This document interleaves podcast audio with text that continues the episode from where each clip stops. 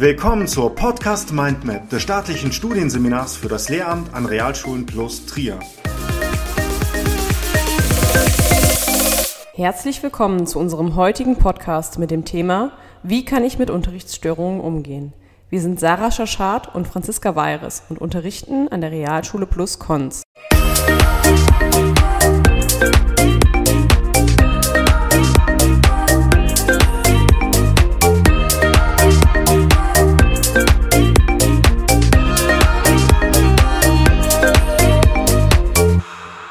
Mit Unterrichtsstörungen sind wir, wie auch unsere KollegInnen, täglich konfrontiert. Das Thema hat also eine enorm hohe Relevanz für unseren Lehrerberuf. An Beispielen aus unserem Hospitationsunterricht oder unseren eigenverantwortlichen Stunden mangelt es also nicht. Zu Beginn meines Vorbereitungsdienstes habe ich mich erst einmal gefragt, wie ich generell dafür sorgen kann, dass in meinem Unterricht weniger Unterrichtsstörungen auftreten. Also ob es Maßnahmen und Verhaltensweisen gibt, die Unterrichtsstörungen vorbeugen. Kleine Unterrichtsstörungen sind der Normalfall in der Schule. Nehmen wir als künftige Lehrpersonen diese Herausforderung einfach professionell an, dann gehört sie eigentlich zu den Kernaufgaben von Lehrerinnen und Lehrern. Damit umzugehen, hin und wieder zu scheitern, um sich dann einen eigenen Königsweg zu erarbeiten, ist daher total wichtig. Zuallererst möchte ich festhalten, was eine kleine Störung von einer großen Störung unterscheidet, ist stark subjektiv. Aber wir haben ja beide schnell gemerkt, ohne feste Regeln und ein kleines Regelwerk zur Orientierung für unsere Schülerinnen und uns geht es nicht. Und auch Christoph Eichhorn, über den wir heute ganz viel sprechen werden, schlägt uns feste Regeln als Bestandteil der Prävention von Unterrichtsstörungen vor. Im Unterricht habe ich zum Beispiel mit meinen Lernenden gemeinsam Regeln erstellt. Ich wollte ganz genau wissen, worauf die Kinder und Jugendlichen eigentlich selbst Wert legen, um in Ruhe gemeinsam zu lernen. Dabei habe ich dann auch ganz schnell festgestellt, dass es da ganz viele Übereinstimmungen mit meinen eigenen Werten zu einem erfolgreichen und störungsfreien Unterricht gab. Als wir uns auf die Regeln in einer überschaubaren Anzahl geeinigt haben, habe ich sie mir anfertigen lassen und dann ein Plakat erstellt. Dieses Plakat hängt jetzt in meinem Fachraum. Wenn die Schülerinnen und Schüler Regeln brechen, verweisen sie sich selbst darauf hin. Eichhorns Idee mit festen und vor allem überschaubaren Regeln, die man am besten sofort beim Kennenlernen einer Gruppe bespricht, hat mir also sehr geholfen. Es gibt natürlich auch davon abgesehen Haltungen und Verhaltensweisen, die wir an den Tag legen können, um kleinere Unterrichtsstörungen zu vermeiden. Ich habe gelernt, den Störenfrieden auf jeden Fall keine Bühne zu bieten. Manchmal reicht es auch, kein Wort mehr zu sagen und den Raum zu überblicken, zu warten und vor allem mal auszuhalten. Reicht das nicht aus, stelle ich mich ganz einfach in die Nähe der Störenfriede. Oft ist die Nähe zu der Lehrperson schon völlig ausreichend, sagt Eichhorn. Sie empfinden diese oft als unangenehm und werden dann von selbst ruhig. Und so muss man auch nichts mehr sagen und auch auf keinen Fall laut werden. Wenn es in der Gruppe doch noch unruhig wird, habe ich für meine jüngeren Schülerinnen und Schüler immer noch meine Mundharmonika als Impuls, jetzt ruhig zu werden. Meine Schülerinnen sind daran super gewöhnt. Das Geräusch zeigt ihnen, dass es zu laut ist und sie fokussieren sich dann oft wieder. Wenn die ganze Gruppe weiterhin noch ein klein wenig unruhig ist, lasse ich sie auch alle einfach mal aufstehen und sie laufen für eine Minute auf der Stelle hinter den Stühlen und setzen sich dann wieder. Gerade in der fünften Klasse hängen kleine Unruhen oft mit dem großen Bewegungsdrang der Kinder zusammen. Meine Frage, die sich daran allerdings anschließt, Franzi, wäre, was tust du, wenn all das nicht hilft? Welche Maßnahmen triffst du zum Beispiel, wenn bestimmte Schülerinnen und Schüler schlicht und ergreifend gar nicht mehr zu einem ruhigen Lernen zu bewegen sind? Was hältst du von diesem klassischen vor die Tür setzen? Ich habe beispielsweise die Situation erlebt, in der ein Schüler andere, die gerade einen Vortrag gehalten haben, ständig kommentiert und ausgelacht hat. Ich habe ihn dann einfach vor die Tür gesetzt. War das richtig in der Situation? Wenn kurze und unauffällige Hinweise auf die Einhaltung von Regeln oder das Aufsuchen von räumlicher Nähe zu den SchülerInnen nicht mehr reichen, muss selbstverständlich eine weitergehende Maßnahme ergriffen werden. Schließlich soll der Rest der Gruppe ja ungestört lernen können. Wenn die SchülerInnen gerade eigenständig im Unterricht arbeiten, zum Beispiel in einer Erarbeitungsphase, kann die Lehrperson den Störenfried zu einem kurzen Gespräch vor die Türe bitten. Im Gespräch sollte die Lehrperson jedoch nicht moralisierend werden und lange auf dem Fehlverhalten herumreiten, sondern vielmehr nach Lösungsansätzen suchen.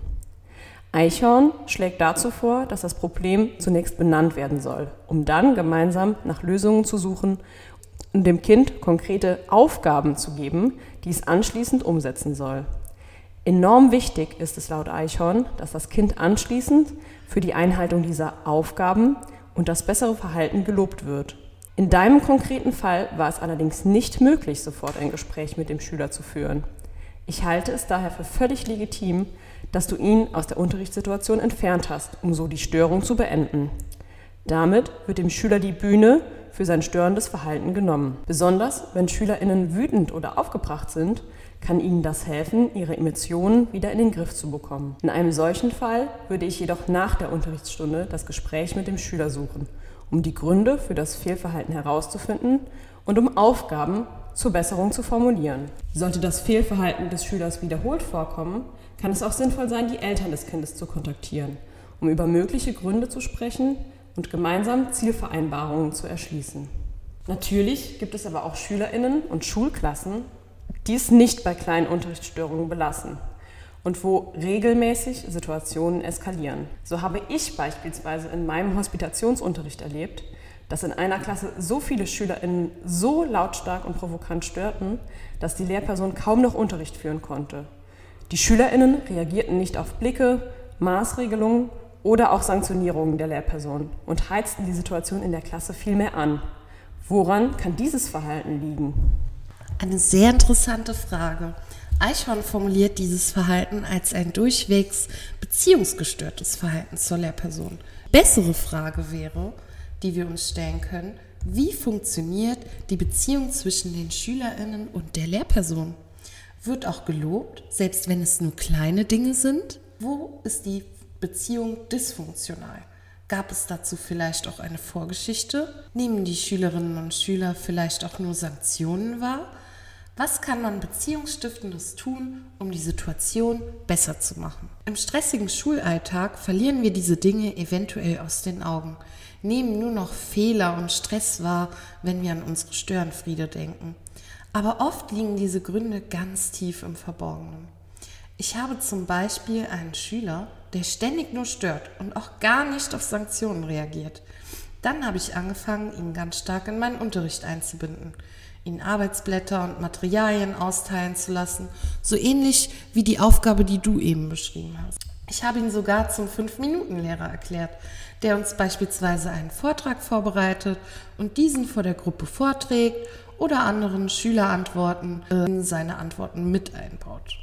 Es hilft vor allem, die Schülerinnen zu kennen und sich im Alltag auch mit ihren Hintergrundgeschichten auseinanderzusetzen.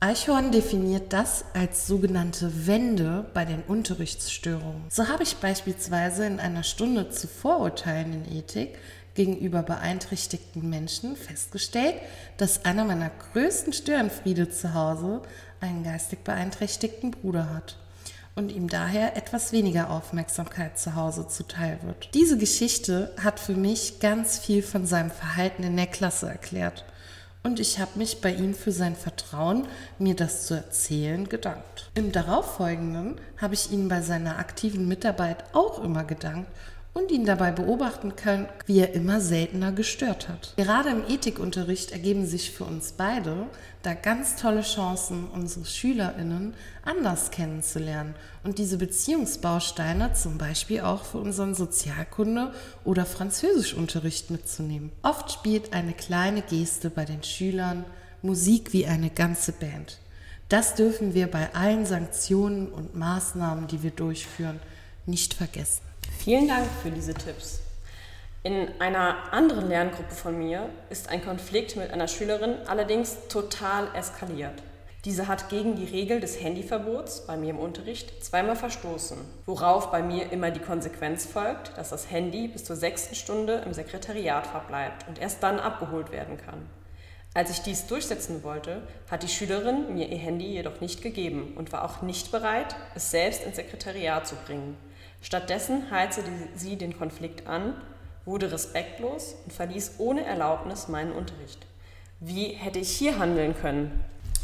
Puh, Konfliktsituationen wie diese sind natürlich immer heikel.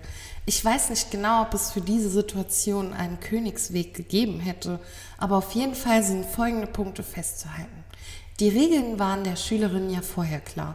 An unserer Schule herrscht während der Unterrichtszeit ein striktes Handyverbot. Dir ist diese Regel für deinen Unterricht sehr wichtig. Auch darauf hast du die Schülerin explizit hingewiesen. Präventiv hätte man bei dem zweiten Regelverstoß ein persönliches Gespräch mit der Schülerin treffen können. Das Gespräch hättest du allerdings in, der, in dieser eskalativen Phase gar nicht mit ihr halten können. Im Nachgang ist es allerdings immer wichtig, ein Gespräch unter vier Augen mit der Schülerin zu führen, um ihr deutlich zu machen, welche Regeln für dich Priorität haben. Das sagt auch Christoph Eichhorn. Vielleicht ist dir gar nicht klar, dass der Verstoß dieser Regel sehr wohl sehr wichtig für dich ist. Viele SchülerInnen scheuen sich vor solchen Vier-Augen-Gesprächen, da wir sie oft nur mit ihnen führen, wenn wir sanktionieren. Eichhorn schlägt hier etwas vor, das ich auch gerne in Zukunft beherzigen möchte. Er fertigt Erinnerungskarten von seinen SchülerInnen an, in denen er festhält, wann genau diese etwas genau nach Plan gemacht haben, sich zum Beispiel an die Regeln gehalten haben. Dann könnte man den jeweiligen Störenfried auch zu einem Gespräch bitten, aber diesmal, um ihr oder ihm mitzuteilen, was bisher super funktioniert. Sowas in der Art wie, du hast heute richtig gut zugehört, das habe ich gesehen, du hast dein Handy nicht benutzt. Weiter so. Es ist daher auch wichtig, der Schülerin aus deinem Fall zu zeigen, Franzi, dass ihr respektloses Verhalten unangebracht ist und du sie zwar nicht persönlich angreifst, aber ihr Fehlverhalten im Unterricht. Oft denken Schülerinnen und Schüler, ja, wir maßregeln, weil wir ihnen nicht wohlgesonnen sind. Dem ist eben nicht so. Vielen Dank für diese hilfreichen Anmerkungen, Sarah. Ich denke, wir konnten mit Hilfe der Theorie Eichhorns, aber auch unseren eigenen Erfahrungen viel über den Umgang mit Unterrichtsstörungen aller Art lernen. Ich bin schon gespannt, welchen Tipp ich in meinem Unterricht als nächstes umsetzen kann. Literatur, Classroom Management, Lehrer, Eltern und Schüler Guten Unterricht gestalten von Christoph Eichhorn. Chaos im Klassenzimmer. Classroom Management. Damit guter Unterricht noch besser wird. Christoph Eichhorn. Die Wende bei den Unterrichtsstörungen. Video Schule im Gespräch. Diese Episode wurde erstellt und gesprochen von Sarah Schaschat und Franziska Weiris.